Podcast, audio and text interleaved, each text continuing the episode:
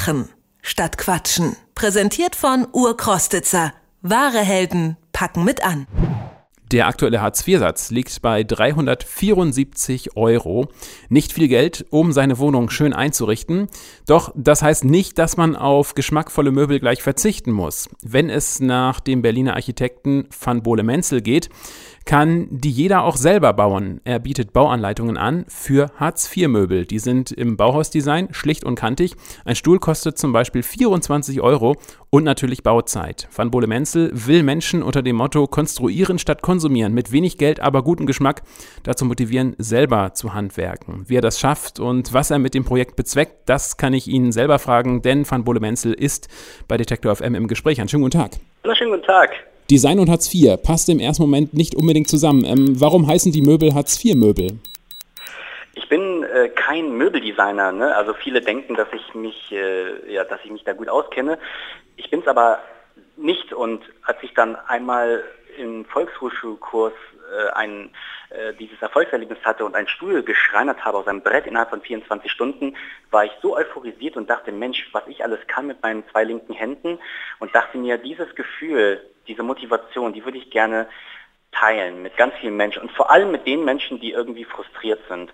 Und dann dachte ich mir, wie erreiche ich die Menschen, die frustriert sind? Wahrscheinlich googeln sie Hartz IV. Und deswegen heißen die Möbel Hartz IV Möbel, um Menschen zu erreichen, die irgendwie auf irgendeine Art und Weise frustriert sind. Sie haben selber gesagt, dass Sie äh, selber zwei linke Hände haben und äh, Sie haben gerade eben auch schon gesagt, dass diese Hartz-IV-Möbelbauer nicht nur Hartz-IV-Empfänger sind. Habe ich das richtig verstanden? Also ich bin ja nicht vom Jobcenter, also mir mhm. ist es letztendlich äh, egal, wer, wer, die Baupläne anfordert. Also mir ist es halt nur wichtig, dass klar wird, dass diese Möbellinien ne, kein Designthema sind in dem Sinne. Ne. Es gibt ja jedes Jahr immer diese ähm, Möbelmesse in Mailand und auch in Köln und so weiter. Und da geht es ja wirklich nur um Design und es geht um Innovation, es geht um neue Materialien, bla bla bla. Und für mich ist eigentlich Möbel ein soziales Thema. Und ich dachte mir, das kriege ich am besten rüber transportiert, wenn ich auch ein soziales Wort wähle. Und äh, ja, ich habe jetzt einfach mal das asozialste Wort gewählt, Hartz IV. Und äh, es, es, gibt unterschiedliche Gründe, warum die Leute sich dafür interessieren. Es sind natürlich nicht nur Hartz IV-Empfänger. Ähm, also im Groben kann man sagen, es interessiert Menschen, die eher wenig Geld haben, aber viel Geschmack. Nun sind die Baupläne ja eigentlich kostenlos, aber sie fordern schon eine Gegenleistung, nämlich sie wollen, dass der Mensch, der äh, von diesen Bauplänen ähm, Gebrauch macht, ein Porträt von sich auf ihre Website äh, stellt, also sich etwas vorstellt. Was erzählen denn diese Porträts über die Freizeitmöbelbauer? Ja, das ist ein sogenannter Karma-Deal. Ne? Ich habe nichts zu verschenken, sondern ich fordere auch was zurück. Ich gebe erstmal die Baupläne raus und erwarte dann eine Geschichte zurück. Und das, was mich halt interessiert, ist die Motivation. Ne? Also warum Leute in unserer heutigen Zeit überhaupt noch die Muße haben, ein Möbel zu bauen. Weil sie müssen sich vorstellen, äh, sie könnten ja auch einfach zu einem ähm, Möbelladen gehen und für ganz wenig Geld oder zum Flohmarkt, ähm, ja, für wenig Geld einfach ein Möbel kaufen.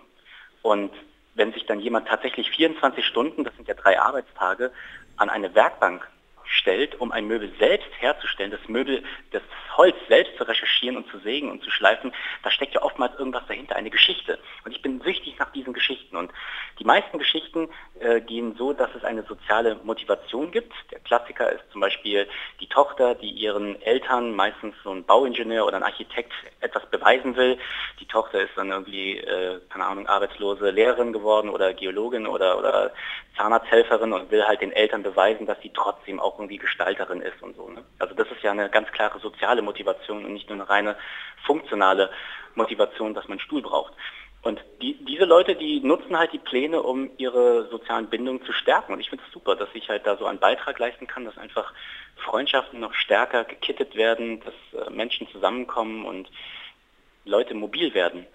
Deswegen auch das Motto Konstruieren statt Konsumieren. Bezieht sich das Konstruieren, wenn man so will, dann auch auf die Freundschaften, die Sie gerade erwähnt haben?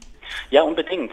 Konstruieren statt Konsumieren bedeutet für mich, dass wir, glaube ich, durch ähm, eine neue Art zu konsumieren schon ein bisschen die Welt vielleicht positiv verändern können. Ne? Also ich denke mal nicht, dass man jetzt durch einen neuen Sessel, den man sich selbst geschreinert hat, irgendwie groß äh, was auf der Welt verändert. Aber in der Menge, ne, wenn wir halt äh, dann doch unser Denken so ein bisschen beeinflussen dadurch, dass wir einfach wissen, was für eine Qualität und was für ein Aufwand dahinter steckt, so eine Fingerverzinkung zu, zu machen, zu schreinern, ich glaube, wir, wir wertschätzen dann die Dinge um uns herum viel mehr. Und ich, ich, also bei mir zumindest war es dann so, dass ich jetzt zum Beispiel nicht mehr einfach irgendwas wegschmeiße, nur weil es kaputt ist, sondern ich versuche es einfach zu reparieren. Und dieses Umdenken, dass man die Sachen versucht zu erhalten, zu reparieren, zweit zu nutzen, zweit zu verwerten, ich glaube, das ist in unserer heutigen Wegwerfgesellschaft sehr abhandengekommen. Sie sind ja eigentlich Architekt, haben Sie schon gesagt. Ähm, was sind denn die Projekte, an denen Sie aktuell eigentlich dann arbeiten?